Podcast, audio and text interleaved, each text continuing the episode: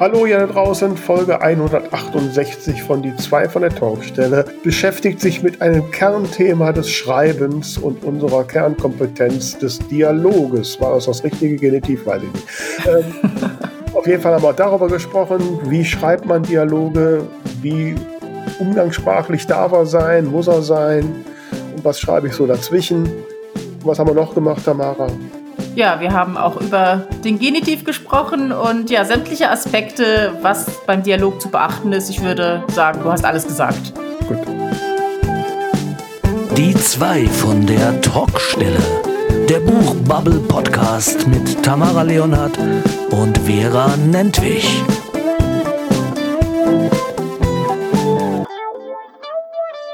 Hallöchen zu Folge 168. Wir nehmen heute an einem späten Montagvormittag auf es ist der Montagvormittag nach dem ESC-Wochenende. Ich habe so am Rande mitbekommen, dass viel gemeckert wurde. Ich habe es aber nicht geguckt, Vera.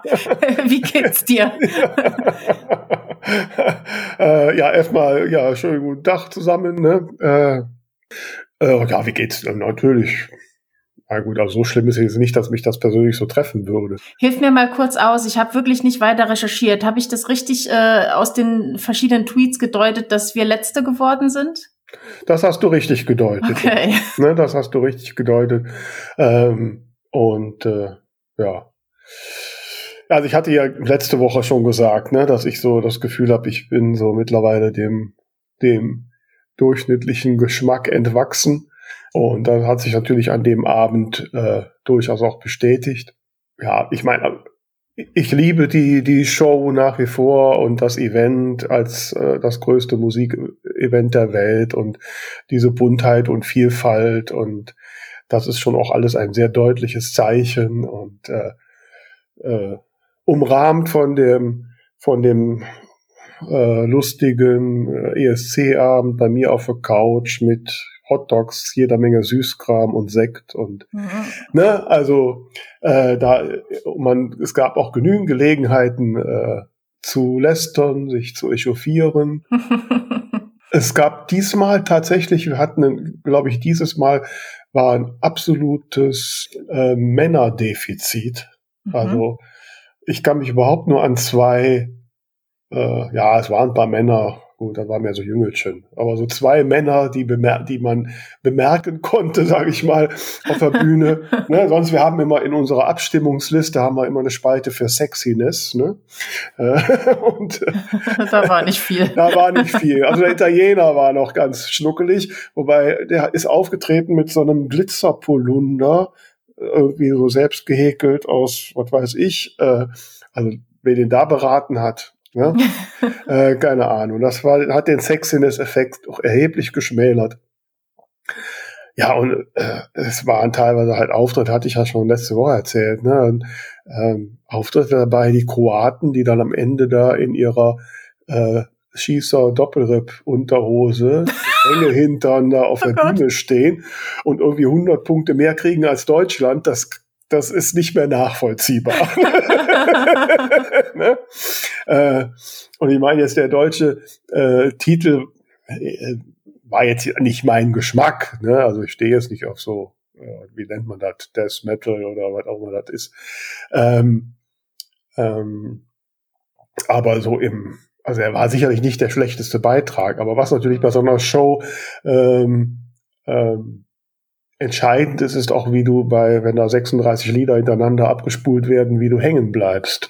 Und ja. dafür war der, äh, der Auftritt einfach ja zu unscheinbar, weil mittlerweile okay. sind halt so Rocknummern keine Überraschung mehr. Vor zwei, ja. drei Jahren wäre das nochmal ein anderes gewesen. Ne? Mhm. Ne?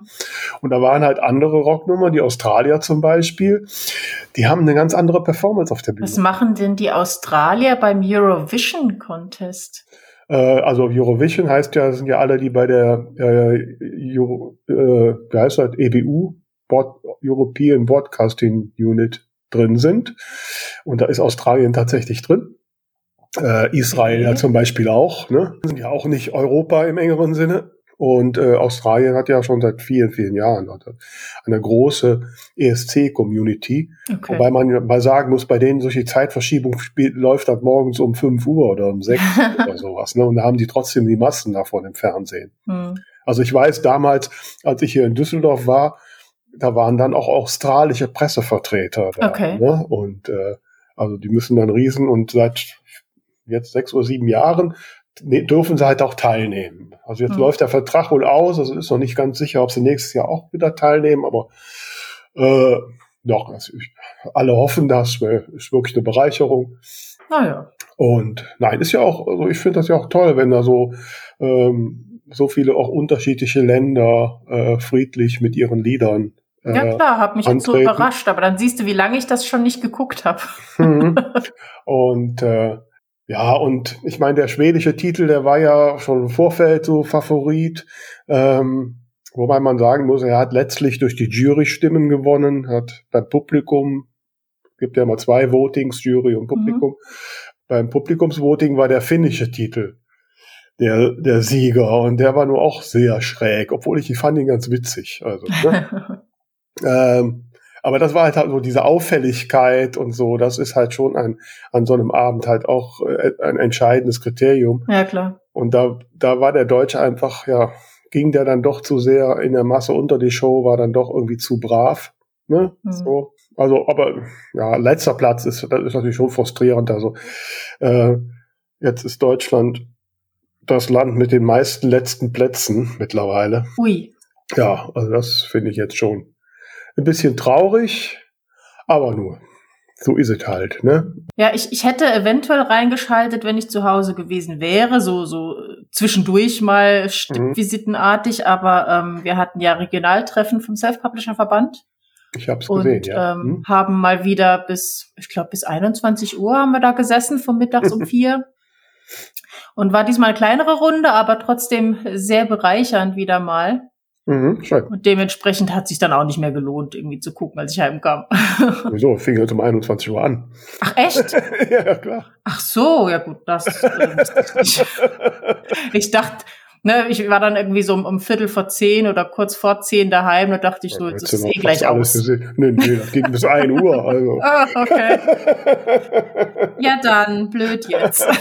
Nein, deswegen, da sitzen wir hier den ganzen Abend hier und lästern und stimmen ab und so. Okay. Immerhin muss ich sagen, also mein Lieblingstitel war der belgische. Ähm, wobei das war so eine gute alte Soul-Nummer, so ein bisschen Boy George-Style. Äh, so, das ist halt mehr meine Generation. er ist immerhin siebter oder achter geworden, also bin ich ja ganz zufrieden mit. Ja. ja? Und äh, ja. Ja, ich hatte gestern äh, äh, hatte ich teilweise soulige Musik auch und durchaus auch äh, Jungs in Unterwäsche, die aber kein Feinripp anhatten und durchaus auch äh, sehenswert waren. und zwar war ich im Theater, da haben sie Hair aufgeführt. Ah. Sind die jetzt in Unterwäsche, sonst sind die doch mal nackt. nee, nackt waren sie tatsächlich nicht. Die haben sich mehrfach umgezogen halt auf der Bühne. Oh. Und, ähm, also klassisch bei Her sind sie doch am Ende alle nackt. Ja, hier jetzt nicht. war die entschärfte Version. Hm? Ich muss sagen, also gesanglich war es super toll, als da äh, am Anfang die erste losgelegt hat mit, äh, mit Aquarius. Da hatte ich echt eine riesen Gänsehaut und auch so die Bilder, die Farben, Bühnenbild, Tanz und so war alles ganz toll. Aber ich muss gestehen, ich habe es vor 20 Jahren schon mal auch in dem Haus gesehen.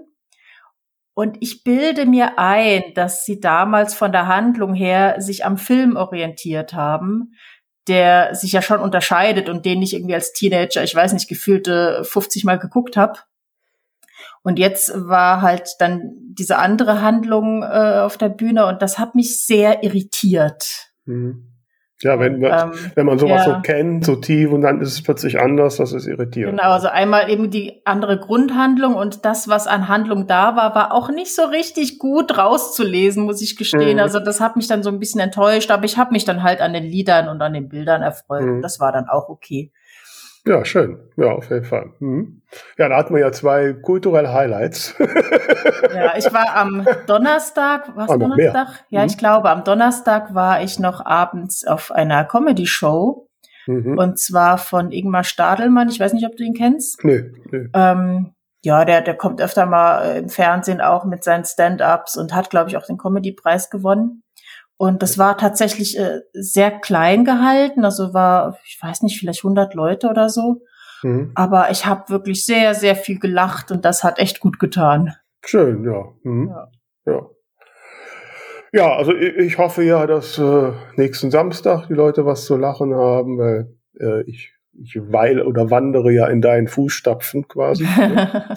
äh, Wird ja nächsten Samstag auch bei Martina Straten bei Radio Salü sein.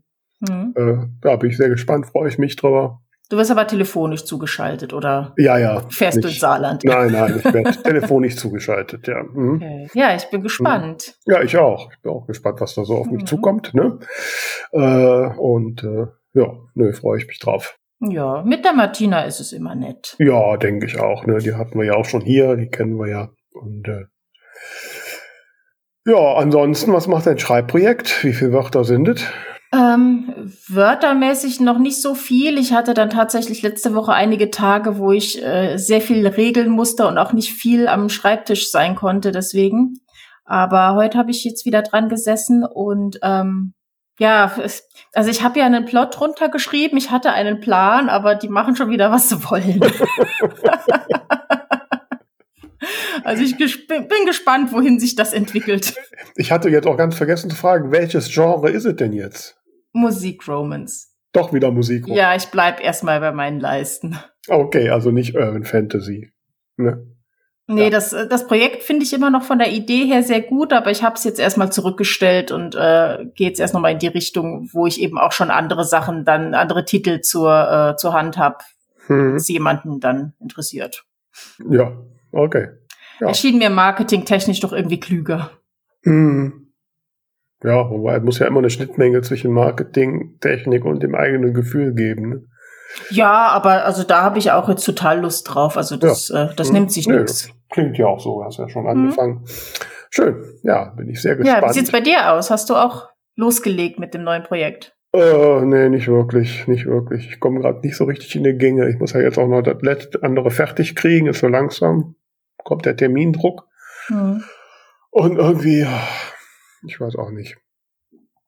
Hatte letzte Woche so ein bisschen Durchhänger. So, ich bin mhm. rappel mich auf und ich habe ja wirklich auch total nettes Feedback bekommen. Also vielen, vielen Dank äh, an euch da draußen dafür. Das hat mir sehr gut getan und ich auch wirklich motiviert und habe gedacht, komm Vera, ne? Hey, sehr schön. es gibt Menschen, die dich hören und die das auch gut finden und dafür lohnt es sich, das zu machen. Und äh, ja, ja, und jetzt, ich habe heute tatsächlich, weil ich wieder total Lust hatte, mal einen Blogartikel zu schreiben, äh, ich vorhin jetzt angefangen, Blogartikel, eigentlich wollte, schreibe ich den nicht übers Schreiben, weil ich wollte immer mal einen Blogartikel darüber schreiben, über meine ersten Monate Erfahrung mit äh, der E-Mobilität. Ich war ja mhm. jetzt seit sechs Monaten ein Plug-in-Hybrid. Ja. Ne, und versuche ja so oft elektrisch zu fahren, wie ich nur kann. Mhm.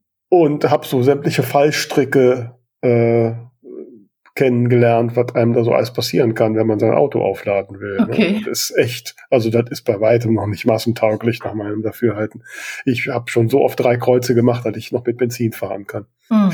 Ähm, ja, und da habe ich gesagt, da machst du, wollte ich mal meinen Blogartikel drüber schreiben. Da habe ich jetzt angefangen. Also, okay. Ne, so. Und äh, ja, sowas halt. Ist zwar marketingtechnisch total Blödsinn, weil anderes Thema. Wer Aber weiß, am Ende weiß man nie, wer dann dadurch zu dir findet und was passieren kann. Ja, vielleicht wird es ja wieder irgendwie ein Ausschnitt im Schulbuch und es gibt 100 Euro oder so. Keine Ahnung. Ne? du kannst es ja auch irgendwie äh, in dein Buch mit aufnehmen als Thema. Äh, ja, also meine Frau Appeldorn, die fährt ja schon ein E-Auto. Hm. Ja. Hast du doch schon einen Anknüpfpunkt. Genau. ja. Und äh, ja, wie kriegen wir jetzt die Überleitung zum Thema? Ja, irgendwie wollen wir mal wieder übers Schreiben reden mhm. und übers äh, über das Schreiben des Redens reden sozusagen. genau. Wobei äh, du sagst, wir wollen das. Du willst das.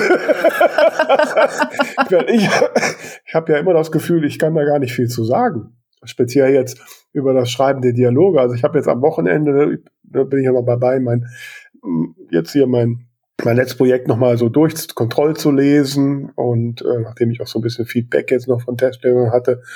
Und äh, ja, und da habe ich dann auch gerade so Dialoge gelesen und äh, ne, heute wollen wir uns ja über das Schreiben von Dialogen äh, unterhalten. Und ich habe so darüber nachgedacht, wie gehe ich das eigentlich an? Und mir ist eigentlich, nein, nicht nur eigentlich, mir ist dabei sehr bewusst geworden, dass ich mir gar keine großen Gedanken über die Dialoge mache. Ich mhm. sehe die Figuren da vor sich stehen.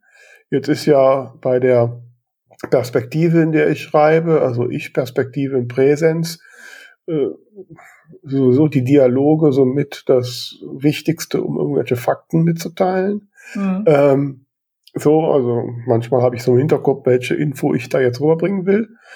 So, und dann sehe ich da die Figuren vor mir und lasse die sich miteinander unterhalten. Ja. So, und das ist es. Ja, das, also, das kann ja auch durchaus gut funktionieren. Also ich habe jetzt, äh, wenn ich Sachen von dir gelesen habe, auch immer das Gefühl gehabt, es fühlt sich irgendwie ganz gut an. Ähm, ich habe aber auch Hast du mir noch nie gesagt. ja, ich habe aber durchaus auch schon äh, Texte zu lesen bekommen, wo ich dann dran schreiben musste, du, so spricht doch kein Mensch. Und da gibt's halt schon einige Fallstricke, auf die man aufpassen kann. Und es gibt natürlich auch einige Kniffe, mit denen man es noch ein bisschen spannender machen kann. Und mir war das Thema jetzt einfach mehrfach begegnet. Ähm, beim aktuellen Buchbubble Bulletin, war es das aktuelle? Ich glaube ja. Ich weiß nicht, ähm, auf jeden Fall in einem unserer Buchbubble Bulletins, die übrigens toll sind und die du abonnieren solltest. Mhm. Ähm, war das neulich was, wo ich im Lektoratstipp drüber geschrieben habe. Und ähm, jetzt laufen ja bei mir zwei Klassen im Moment von diesem Schreibworkshop mit äh, Schauspielmethoden authentischer Schreiben. Und da ist eben auch ein Themenslot Dialoge schreiben. Und deswegen war das im Moment gerade so präsent für mich. Und als du dann gefragt hast, über was sollen wir mal reden, dachte ich, warum nicht mal übers Reden reden? Ja, ja, nee, also ich habe ja auch immer mal so gehört, dass das ein Thema ist, ähm, wobei ich jetzt mal so ein bisschen eigenlobmäßig sagen muss, dass mir schon mehrere Leserinnen und Leser und auch Kollegen und Kollegen gesagt haben, ach, dass ich so toll Dialoge schreiben würde. Mhm. Ähm, und ähm, wie gesagt, von daher war das jetzt für mich nicht so ein Thema, wo ich dachte, okay, was kann ich da groß drüber reden? Aber du bist ja die Fachfrau bei uns. Wobei ich im, du hast ja jetzt gerade gesagt, so, dass du, wenn du so Dialoge liest, manchmal das Gefühl hast, so würden, so reden die Leute nicht. Mhm. Ich habe manchmal andersrum das Problem, dass ich ja ähm, die Leute sag mal so frei Schnauze reden lasse. Ja. Äh, was dann ja auch nicht unbedingt immer perfektes Deutsch ist. Ja. So. Ähm, und da habe ich durchaus schon mal so mit meiner Lektorin dann die Diskussion, wie weit lassen wir das? Gerade jetzt bei meinen Bienekrimis, die ja noch so ein bisschen Lokalkolorit haben, wo so mal auch noch mal so ein bisschen äh, Mundart da reinrutscht. Ähm, ja, wie, wie erkennt man denn jetzt aus deiner fachlichen Sicht, wie weit kann ich da einfach nach dem Mund reden und auch die eine oder andere Grammatikregel mal ein bisschen außer Acht lassen. Das ist ja gerade beim Genitiv so ein Thema. Ne? Also mhm. im Fließtext würde ich ja immer anstreichen, wenn äh, Dativ statt Genitiv verwendet wird. Aber klar, wenn gesprochen wird, das hört man ja jeden Tag, dass es die Leute dann anders machen. Das Problem ist halt generell, ähm, wenn du mal hingehst und einen Text, den du zum Beispiel jetzt, wie wir uns jetzt unterhalten, wenn man das jetzt Wort für Wort transkribiert, dann ist das ja nichts, was du verwenden könntest für dein Buch. Weil Sätze abgebrochen werden, weil Wörter wiederholt werden, weil irgendwie irgendwo was eingeschoben wird und also wie wir wirklich sprechen, das kannst du halt nicht verwenden, das wäre einfach nicht lesbar. Und wenn du aber die Figuren so sprechen lässt, wie du jetzt vielleicht auch ein bisschen poetischer deinen Fließtext gestalten würdest, dann fühlt es sich halt total unauthentisch an. Und ähm, das heißt, die Schwierigkeit ist dann eben so ein, so ein Mittelding zu finden zwischen, es fühlt sich echt an, aber es ist gut lesbar. Und das ist natürlich letzten Endes, ähm, kommt das extrem drauf an, in welchem Genre bist du, wie ist sonst deine Sprache, von welcher Figur reden wir. Ähm, da gibt's, glaube ich, keine so Pauschale. Aber letzten Endes muss es halt eine, eine Ausgewogenheit sein zwischen jeder kann das verstehen und, und angenehm lesen und es passt wirklich zu der Figur, wie du sie gestaltet hast. Ja, aber wie, wie stelle ich das denn fest? Also gerade wenn ich unsicher bin. Wie gesagt, ich persönlich habe mir da nie große Gedanken drüber gemacht, weil ich letztlich die Figuren so reden lasse, wie ich sie mir jetzt vor meinem inneren Auge vorstelle. Mhm. Ne? Und scheint ja meistenteils zu funktionieren. Aber ja. wenn man jetzt unsicherer ist oder so, oder dieses Erfahrungsschatz noch nicht hat, gibt es denn in irgendeiner Form Faktoren, an denen ich feststellen kann, jetzt hier gehe ich zu weit oder äh. Gut, letzten Endes, wenn du jetzt ganz unsicher bist, vielleicht auch, wenn du so ein, so ein äh, Wort verwendest, was man nicht in allen Regionen äh, mhm. nutzt oder so, dann kannst du natürlich einfach mal unter ein paar Leuten eine Umfrage machen. Versteht ihr diesen Satz? Wisst ihr, was da gemeint ist? Habe ich auch schon gemacht. Ähm, ich erinnere mich dran, in Regenbogenblau habe ich geschrieben, dass die Protagonistin noch schnell eine Flasche Wein beim Späti geholt hat. Mhm. Und habe dann mal rumgefragt, wisst ihr, was ein Späti ist? Kennt ihr das Wort? Und falls ihr es nicht kennt, könnt ihr es direkt zuordnen, weil oft kann man ja einfach sich selbst erschließen, was es bedeutet. Ähm, das ist natürlich immer eine Möglichkeit. Und äh, klar, deine Lektorin ist da natürlich auch ein guter Ansprechpartner.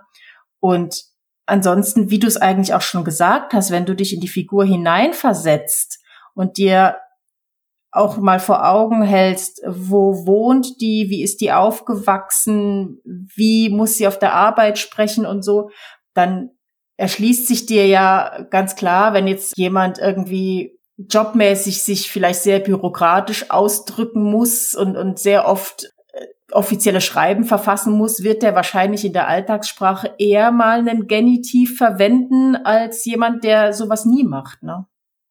Ja, ja, also wie gesagt, ich mache das bisher momentan eher in, intuitiv. Und, ja, und wenn du ein gutes Gefühl für deine Figuren hast, dann ist Intuition, glaube ich, ein ganz guter Ratgeber. Ich denke auch. Ich glaube, dass man das auch noch so alle mitgeben, einfach so ein bisschen äh, versuchen, sich ein Bild von der Figur zu machen, die sich ein bisschen vorstellen und einfach, also wenn man das Gefühl hat, dass der Dialog so passt zu der Figur, wie ich mir vorstelle, manch oft ist der Dialog oder die Sprechweise ja sogar ein besonderes Charakteristika der Figur. Ja, ähm, ja. Äh, ja dann passt es einfach. Ne? Und ähm, da hilft natürlich auch, wenn man sich die Stelle mal laut vorliest und, und mhm. dann irgendwie einfach raushört, klingt das so, wie ein echter Mensch reden würde. Mhm.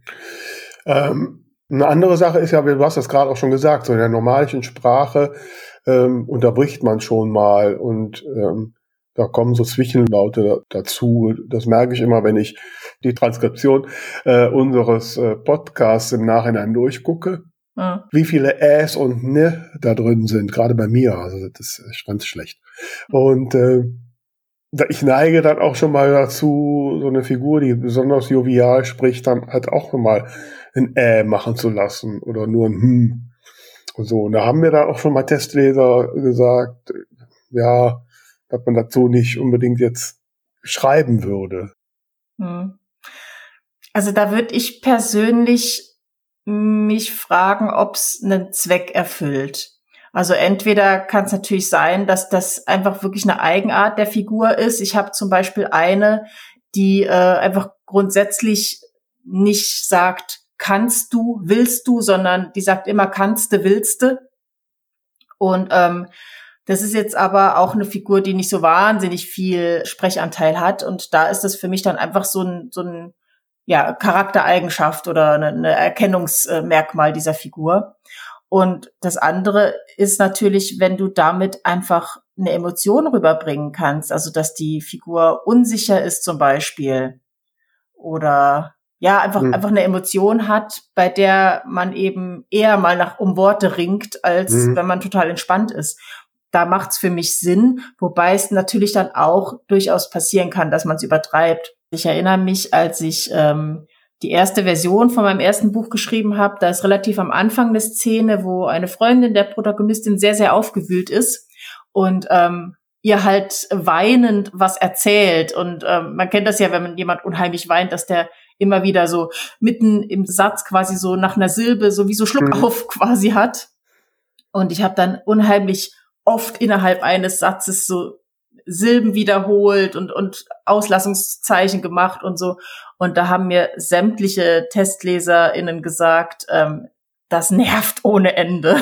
Mhm. Und ich habe das dann vom Stilmittel her schon noch verwendet, aber halt extrem eingedampft. Mhm. Also da ist natürlich dann auch einfach so ein Feedback manchmal ganz hilfreich, dass man dann mal hört, okay, findest du, das bringt die Emotionen voran oder stört das zu sehr den, den Lesefluss? Also das ist ja dann einfach so eine Skala, wo man sich am besten irgendwo in der Mitte einordnen müsste. Ja, ja, das ist auch das, das, das, äh, glaube ich, das, das größte Problem auch bei mir, weil wie gesagt, ich sehe dann beim Schreiben die Szene sehr lebendig äh, vor mir und ähm, und jeder Dialog hat ja so einen Rhythmus, hat ein Tempo, ne? Und manchmal so ein Schlagabtausch, den mhm. sehe ich vor mir und so.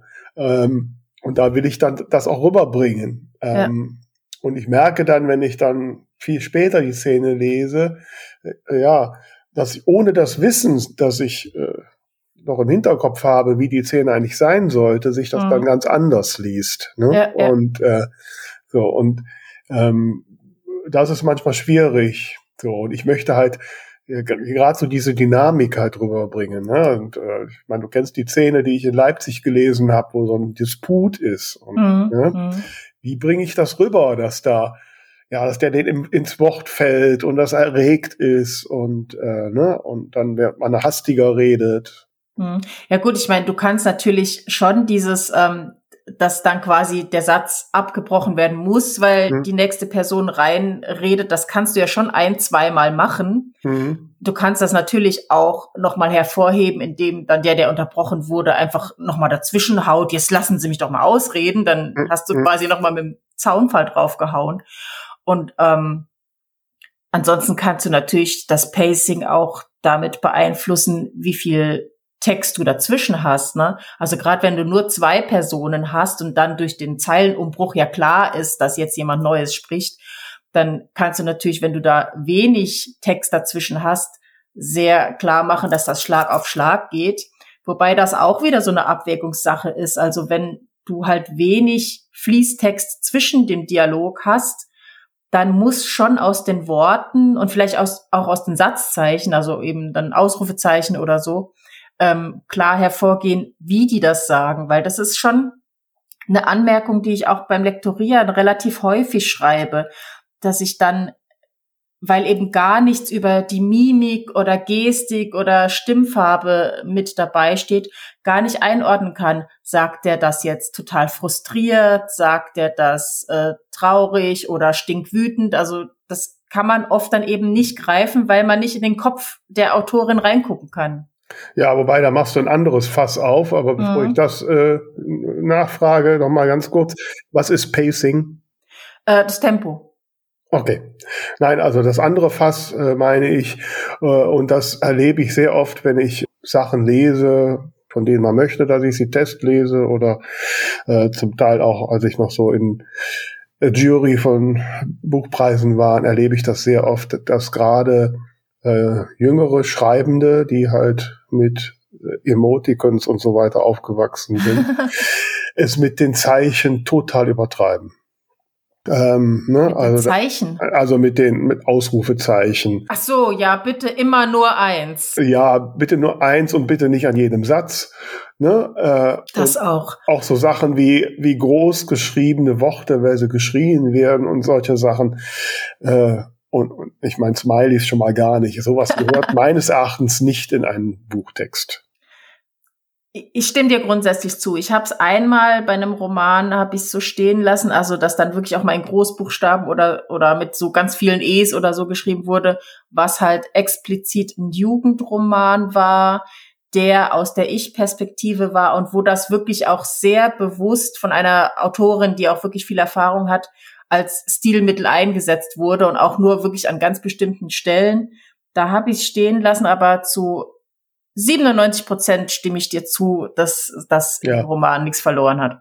Nein, also ich muss ganz ehrlich sagen, also wenn man, man muss, es, es muss schon so äh, hinkriegen, dass man durch die Beschreibung der Situation, durch das Heranführen der Leser und Leserinnen äh, die Emotionen verdeutlicht. Also wenn ja. man da irgendwelche grafischen und sonstige Mittel braucht, um das deutlich zu machen, dann hat man was falsch gemacht. Ja, also, also Emojis sowieso nicht. Wobei mhm. das als, ähm, als Verdeutlichung zu dem, was ich eben gemeint habe, finde ich das ganz nützlich. Also manchmal ähm, verklickt man sich ja zum Beispiel beim WhatsApp-Schreiben bei den Emojis und ähm, dann, keine Ahnung, schreibst du, ich freue mich total für dich und hinten dran ist dann so ein Smiley, was so irgendwie angenervt zur Seite guckt und schon hat ja der Satz eine komplett andere Bedeutung. Mhm. Und das ist ja im Prinzip das, was du mit dem Fließtext drumherum machen kannst, wenn du eben beschreibst, wie jemand guckt oder was er für eine mhm. Körperhaltung hat oder was er vielleicht für ein Geräusch macht oder so.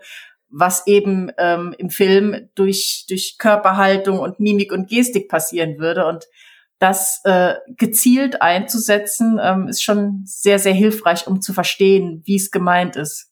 Absolut. Und man weiß ja auch manchmal, ne, wir, wir haben das ja auch bei, du machst ja immer so ein Emoji da rein, den ich nie verstehe. auch da muss man mitleben. Also von daher ist es besser.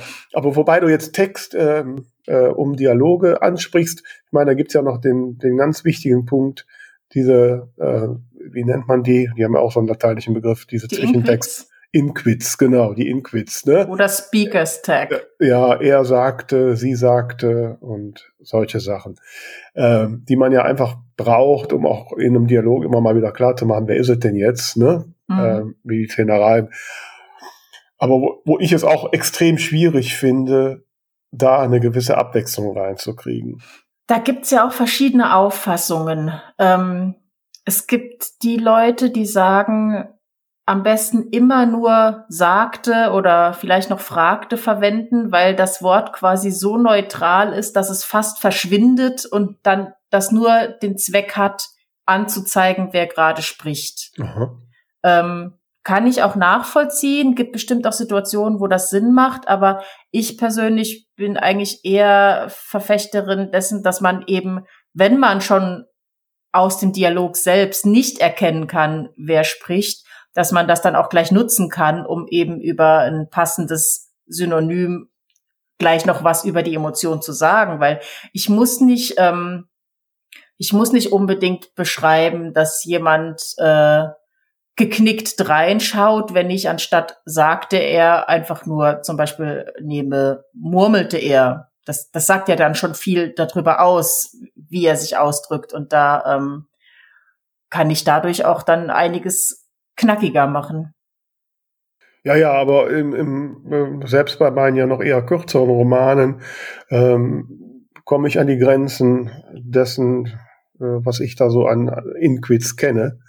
Und manchmal ist es ja wirklich so, da muss man wirklich aufpassen, dass äh, ja, dass so ein Inquit einfach den Charakter des Dialogs komplett verändert. Ne? Mhm. So, mhm. ähm, und ähm, ähm, und da tue ich mich dann schwer. Wie kann ich einen Inquit finden, der sich nicht wiederholt und der trotzdem, ja, also gerade bei den Biene-Dialogen habe ich oft, dass die ja relativ locker redet, auch äh, schon mal was unüberlegt und mit der Oma dann auch noch ein bisschen mit Lokalkolorit. Da, da passen einfach diverse Inquits nicht. Ne? Ja. Ne? So. Ähm, naja, wenn du das Gefühl hast, du findest nichts Passendes, dann musst du ja auch nicht unbedingt eine Inquit-Formel verwenden. Natürlich kannst du hier äh, schreiben, äh, sagte sie oder trällerte sie oder was auch immer dir dann einfällt, aber du kannst auch einfach den den gesprochenen Text beenden und Biene was tun lassen. Also äh, was weiß ich, ja. Biene sprang auf und tat dies und jenes. Damit zeigst du automatisch an, dass dass das quasi dieselbe Person ist, wenn es auf der gleichen Zeile weitergeht. Also mhm. damit kannst du ja auch arbeiten. Du musst ja nicht hinter jeden zweiten Satz so eine Inquit-Formel packen. Nein, nein, nicht hinter zweiten Satz, aber bei mir essen die ja so häufig und ich lasse die schon immer irgendwelche Brötchen belegen und was abbeißen und das umrühren und was wir so das machen. Ja. Aber ich ja. würde an der Stelle tatsächlich ganz gern nochmal auf diese, diese Zeilenumbruch-Geschichte äh, ja. zurückkommen, weil das passiert auch unheimlich oft, dass das falsch gemacht wird, dass dann entweder nur, wenn jemand Neues spricht, eine neue Zeile gemacht wird oder einfach alles am Stück durchgeht. Und wenn quasi das Gesagte und der Begleittext auf derselben Zeile bleiben, dann ist es dieselbe Person, die handelt und spricht. Und das ist, finde ich, ganz, ganz wichtig und wird relativ oft falsch gemacht, weswegen man dann gar nicht mehr versteht, okay, war das jetzt doch jemand anderes? Ist da noch jemand im Raum, den ich nicht mitbekommen habe? Ja, das ist auch ein Teil, wo ich mich auch immer schwer tue, weil die meine Lektorin auch immer ständig korrigiert. Ähm, aber um das nochmal so ein bisschen zu konkretisieren. Also ich habe eine eine Szene, die Figur tut irgendwas und sagt was. Dann bleibt der Dialog, also die, die wörtliche Rede auf der Zeile, weil es ja keine neue Person. Korrekt? Mhm. So, wenn jetzt die andere Person antwortet, dann ist das eine neue Zeile. Wenn die andere Person jetzt direkt auch was tut, dann bleibt das auf der Zeile.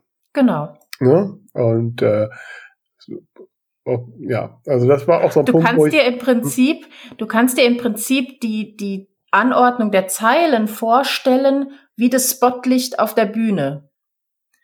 Also egal, ob jetzt die, die Person, die auf der Bühne irgendwas macht, also der Schauspieler, ob der spricht oder irgendwas vor sich hin wurstelt, solange das Spotlicht auf dieser Person bleibt, ist es dieselbe handelnde Person. Und wenn mhm. dann jemand anderes anfängt zu reden oder was zu machen, dann würde das Licht quasi darüber schwenken. Und mhm. dieser Lichtschwenk, das ist dann der Zeilenumbruch. Mhm. Ja. Macht das Sinn? Ja, macht Sinn. Das klingt jo. jetzt einleuchtend. Habe ich jetzt verstanden. Ja, guck mal. Guck. Vielleicht muss jetzt dieses Mal meine Dorothea da weniger korrigieren. ne? Und wo ich schicke die Rechnung. ah, sie wird noch genug anderes finden, gehe ich mal von aus. ähm, wo ich auch immer Probleme mit habe, hat zwar mit Dialogen nichts zu tun. Äh, ich bin ja noch so eine Generation, die in der Schule aufgewachsen ist, dass vor und und oder kein Komma kommt. Mhm. Und ich tue mich mit jedem Komma vor und und oder schwer. Und ja. das, das muss ich tausend machen. Ne? Man muss ja immer, wenn das, wie heißt, heißt das jetzt, wenn das ein kein ganzer Satz ist oder wenn es ein ganzer Satz ist, ich verstehe das auch nicht. Also egal. Äh, hat jetzt eigentlich nicht direkt mit, nee. mit Dialogen zu tun, aber also wenn quasi ein eingeschobener Nebensatz ist, hm. auf den dann ein und folgt, dann ist das ist dort deswegen ein Komma, weil halt eingeschobene Nebensätze durch Komma vorne und hinten abgetrennt werden. Also eigentlich hat das hm. Komma hm. dann gar nichts mit dem und zu tun. Hm. Und was man auch machen kann, ist, wenn du einen Hauptsatz hast und dann wird hinten noch was nachgeschoben. Also äh, keine Ahnung. Heute gibt es sämtliche Kleider zum Verkauf was weiß ich, äh, also so ein längerer Satz zu diesen Kleidern und dann kommt noch so ein Nachschub und das alles zum halben Preis. Aha. Dann hat das so einen, so einen hervorgehobenen Charakter, dann darf man da auch ein Komma setzen. Aber wenn du quasi gleichgestellte Nebensätze nebeneinander mit einem und verbindest, dann brauchst du da kein Komma. Okay, ja, mal sehen. Das, ob ich das je begreifen werde. Zumal da auch die Papyrus-Rechtschreibkontrolle äh, meines Wissens nicht ganz so hundertprozentig funktioniert. Ja, das Problem ist, du kannst den ja auch immer einstellen. Willst du die Variante Duden-Empfehlung? Willst du die Variante progressiv? Willst du die Variante herkömmlich? Das kannst du ja mhm. einschalten, wie er dich quasi korrigieren soll. Okay. Ja. Also so ganz ohne, also die KI ganz alleine kann es dann doch nicht. Man muss mhm. auch ein bisschen mitentscheiden. Ja, ja, ja, ja. Dafür habe ich ja das Lektorat, ist ja auch gut, kriegen wir dann irgendwie hin. Ja. ja.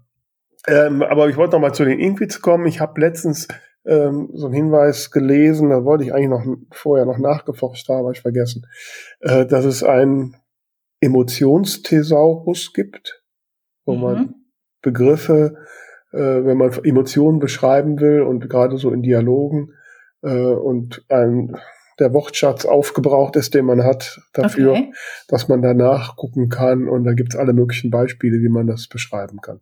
Mhm. Hab da einen Artikel drüber gelesen. Ich muss mal sehen, wenn ich das noch finde. Dann hänge ich da mal einen Link in die Show Notes. Ja. Aber das fand ich jetzt zu dem Thema äh, äh interessant. Ja, sicher. Da kann man sich noch mal inspirieren lassen. Weil ich also gerade bei den Inquits und bei den bei den Sachen, was mache ich so, um einen Dialog noch lebendiger zu machen. Das Thema Papst im Pool hatten wir ja schon mal.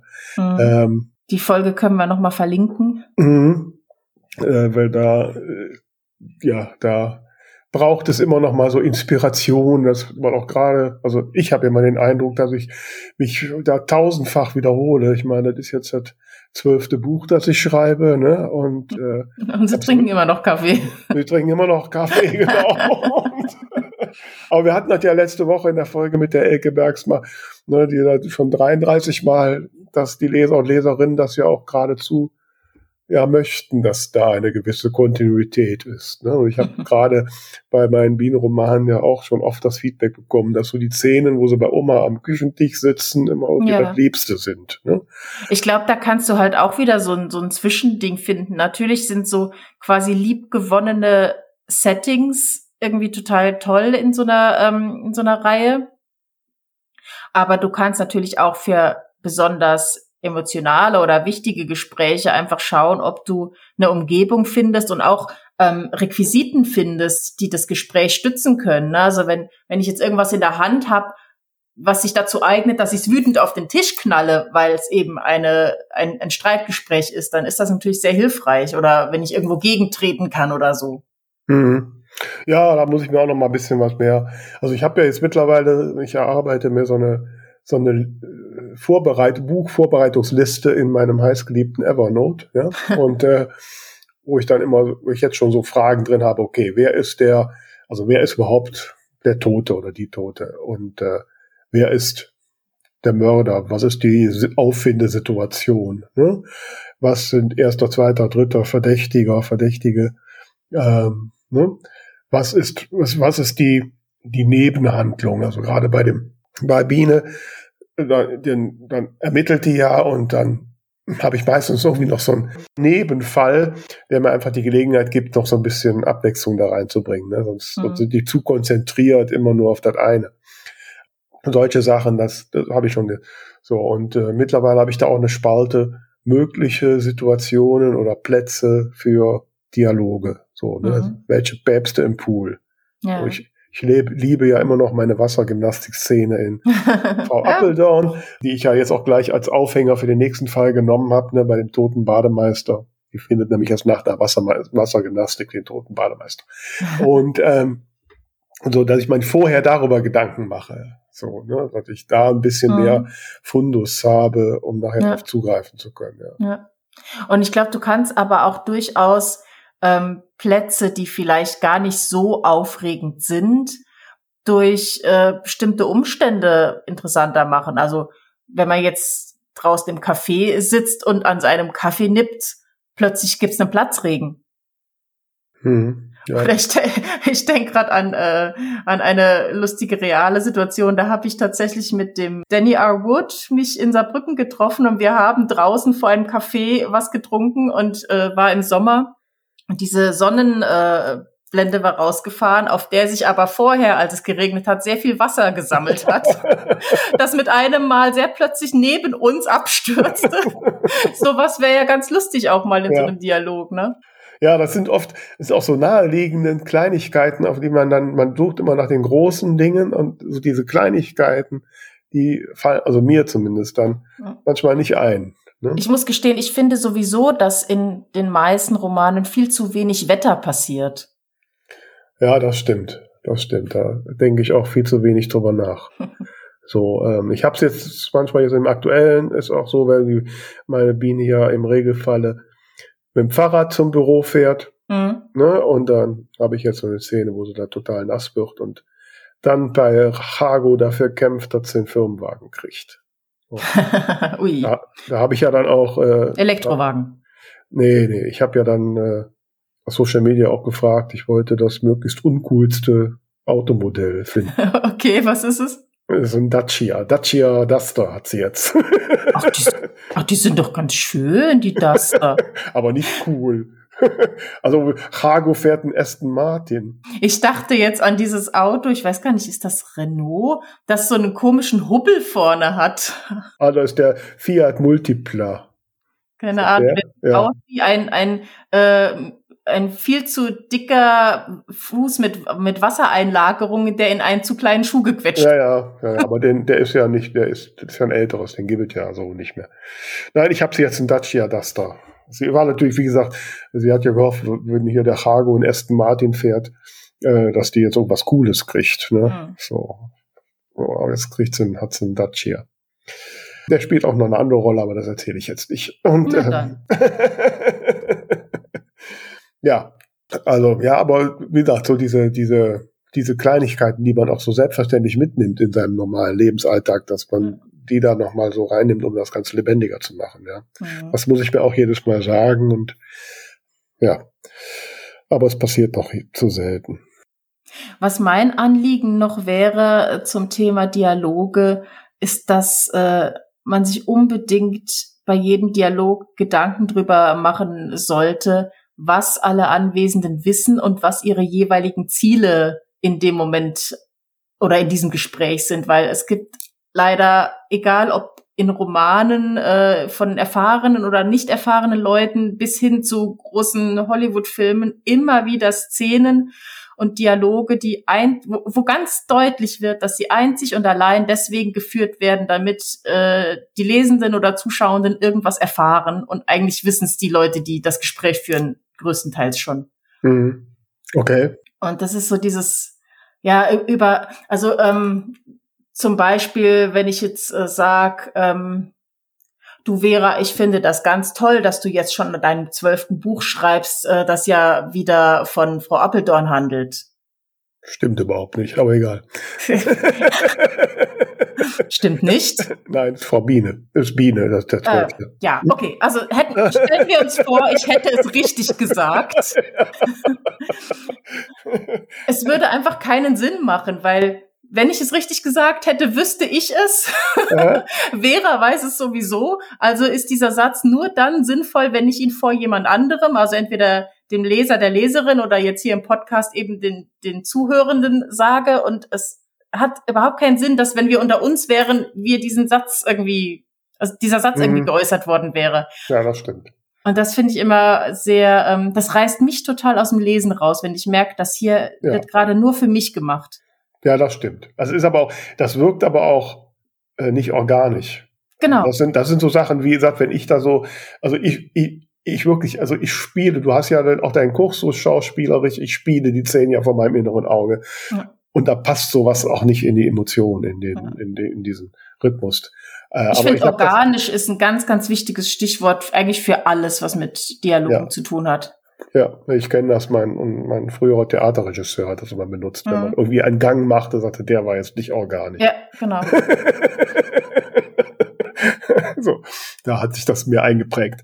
Und ja. Ähm, ja, du kannst da so viel übertragen. Ne? Also dann, dann geht halt eine Person auf der Bühne nur deswegen neben die Tür, weil sie genau weiß, dass gleich jemand die Tür aufreißt und in, in, ja. sie an den Kopf knallt oder so. Aber das macht halt eigentlich keinen Sinn. Ja, ja, genau. Da ist ja auch, auch gerade beim, beim Theaterspielen, dann dass auch oft gefragt wird, so, mit welcher Intention gehst du denn da jetzt hin? Warum machst genau. du das? Und genau. so, ne? Und damit das halt, wie gesagt, organisch wirkt und nicht mhm. so einfach, er macht's jetzt, damit er nach richtig da steht. Und das ist natürlich klar, ist bei Dialogen, aber auch bei anderen Szenerien im, im Buch ein ganz wichtiger Punkt, was ich, was ich per se bei, bei Liebesromanen ähm, häufig finde. Weil irgendwie, mhm. wenn die Leute da, die müssen die ja irgendwie zusammenbringen. Man weiß ja auch, dass sie sich kriegen. Mhm. so. Ja, ja, die Frage ist immer das Wie und wann und welche Hürden gibt's. Ja, ja, genau. Also da habe ich dann schon mal so bei Dingen, die ich so vorab lesen durfte oder sollte. Wahrscheinlich jetzt nicht mehr darf. ja. Also ich muss sagen, ich bin bei so Sachen relativ empfindlich. Mhm. Ja, äh, und wie du ja weißt, neige ich auch schon mal dazu, die Dinge klarer zu sagen. Äh, es kommt nicht immer gut. Ja gut, aber wenn ich, wenn ich die Kritik von meinen Testlesenden nicht hören will, dann lese ich sie halt später in der Rezension auf Amazon, ne? Das muss ich mir halt überlegen, was mir lieber ist. Ja, wobei jetzt ich jetzt meinen Geschmack oder meinen Empfinden jetzt nicht für allgemeingültig halte. Ne? Also nee, letzten Endes muss ja der Autor, die Autorin dann auch entscheiden, was mache ich mit hm. diesem Feedback. Aber hm. man ist sich dann zumindest bewusst, diese Wirkung kann mein Text haben. Dann hm. muss ich halt abwägen, okay, ist das eine, ist das was, was bei vielen passieren wird? Ist das jetzt eine Einzelmeinung? Äh, mhm. das, muss man selbst entscheiden. Aber ich finde es wichtig zu wissen, was irgendwie jemand empfinden kann bei einem Text. Ja, Ja, man muss sich zumindest damit auseinandergesetzt haben. Genau. Und wenn ich, äh, das habe ich auch schon mal, dass halt gerade jetzt, wenn es so bei Kriminalfällen geht es ja auch schon ein bisschen um die Logik des Falles und ist nachvollziehbar, wie das aufgelöst wird, ist die Reaktionen der, der Personen, der handelnden Personen äh, nachvollziehbar. Und klar, da gibt es schon mal unter, unterschiedliche Sichtweisen.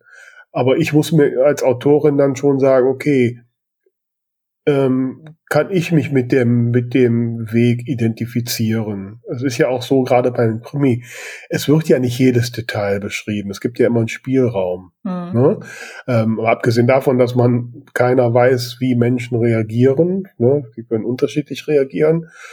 Und äh, ist ja anders als so in einem Fernsehkrimi, wo vieles einfach gezeigt wird. Äh, schreibe ich jetzt gerade, wenn meine Biene da ermittelt, die, die verfolgt den Täter oder die Täterin ja jetzt nicht äh, jede Minute. Das heißt, was die in den zwei Tagen machen, wo, wo ich sie nicht beobachte, weiß ich nicht. Und da gibt es einen Spielraum. Mhm. Ne?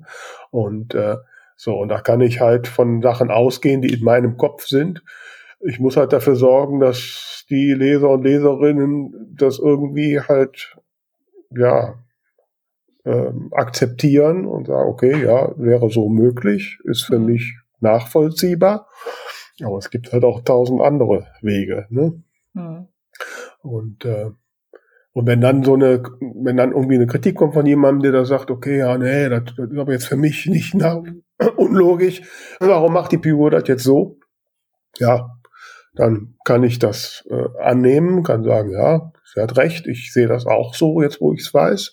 Oder mhm. sage, nee, meine Figur macht das eben so. Ne? Ja. ja, das kommt ja auch extrem an, äh, drauf an, wo jemand steht. Also ich habe das oft bei Streitgesprächen, dass dann die einen Testleser total bei der einen Person sind, die anderen sind total bei der anderen Person, je nachdem, was man eben auch selber schon so mhm. äh, erlebt hat, wie die eigene Einstellung ist und so weiter. Ja. Was mich aber auch gerade noch auf was bringt, ähm, äh, apropos verschiedene Situationen. Also ich finde, das ist halt auch was, worauf man achten kann. Vielleicht nochmal zu deiner Frage vom Anfang. Ähm, wie umgangssprachlich zum Beispiel jemand spricht, das hängt ja auch sehr drauf an, einfach mit wem ich spreche. Und ich ja, finde, da, das ist schon was, was man auch beachten sollte. Ja, natürlich. Also jetzt um mal bei meiner Biene zu bleiben, die spricht natürlich, wenn sie in irgendeiner offiziellen Funktion ist, ne, anders, als sie mit ihrer Oma spricht. Mhm. Und, hm. äh, und sowas. Also das, äh, ja, das. Und das kann sich auch in sich dann nochmal verändern. Also wenn ich zum Beispiel mit irgend, keine Ahnung, auf einer, auf der Arbeit zum Beispiel äh, eine neue Stelle anfange und mit meinem Chef dann sehr sachlich und, und formell spreche aber vielleicht äh, fünf Jahre später dann eher wie mit einem guten Bekannten. Ne? Also das, das kann mhm. sich auch innerhalb der Geschichte verändern und quasi auch, also du kannst ja im Prinzip dann mit der Art, wie die Figur spricht, auch die Dynamik der Beziehung in Anführungszeichen beschreiben. Du beschreibst es eben nicht, sondern du zeigst es. Mhm. Ja, absolut. Ja, dem kann ich nichts hinzufügen. ja. Ja, also äh, was meinst du, Tamara? Haben wir das Thema Dialoge weitreichend beleuchtet? Ich glaube, über Dialoge könnte man noch mindestens zehn Stunden sprechen, aber. Ja, du, ich nicht. Also ich bin durch. Wie ich ja schon am Anfang gesagt habe, ich mache die ja einfach. Ich mache gar nicht so einen riesen Kopf da drum. aber vielleicht sollte ich ja, vielleicht wäre ich ja dann reich und berühmt. Wer weiß, wer weiß. Wer weiß. Ja. Ja, da sind wir wieder bei den Fragen aller Fragen.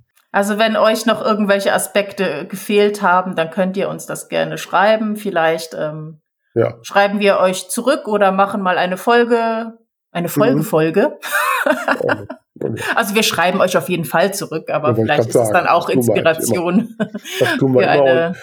Genau, mit uns könnt ihr auch reden, wie euch der Schnabel gewachsen ist. Also das ist völlig also okay. Also fast, also nicht fast. gemein sein. Nein, gemein. Das, nein, ich, ich, kann mir gar nicht vorstellen, dass unsere Hörer und Hörerinnen gemein sind. Nein. Das kann gar nicht sein. Ne? ne? und äh, ja, also wie gesagt, wir freuen uns über äh, die Rückmeldungen jeder Art und äh, ne, unsere kleine zarte Autorinnenseele will gestreichelt werden und äh, ansonsten habe ich das Gefühl, das ist irgendwie alles gesagt, Tamara. Für heute ist mal alles gesagt. Ja, für, für nächste Woche fällt uns wieder was ein. Ihr könnt uns natürlich auch gerne so eure Wünsche und Vorschläge schicken. Also es ist immer in den Shownotes ein Link drin. Da gibt es einen kleinen Fragebogen. Schreibt rein, was ihr so wünscht. Wir haben ja schon die ein oder anderen davon umgesetzt und äh, es laufen auch noch diverse Anfragen. Also falls du zum Beispiel irgendeinen Wunschgast hast, den wir gerne mal fragen sollten, also scheut auch nicht. Wir haben auch keine Angst vor Berühmtheiten, auch wenn die uns selten antworten. Und äh, idealerweise habt ihr natürlich schon Kontakt. Ja, das ist natürlich das Allerbeste, wenn ihr zu irgendwem Spannendes einen Kontakt habt und den herstellen könnt. Also wir freuen uns da über jedwedes Feedback, Rückmeldungen äh, und natürlich auch darüber, dass ihr uns teilt und unsere Folgen verbreitet und den Buchbubble Bulletin abonniert und ich glaube, jetzt habe ich alles aufgezählt. Äh, ja, ich würde sagen, Tamara, sind wir fertig für heute, ne? Ja, macht das gut. Macht das gut. Also, bis dahin. Tschüss. Ciao.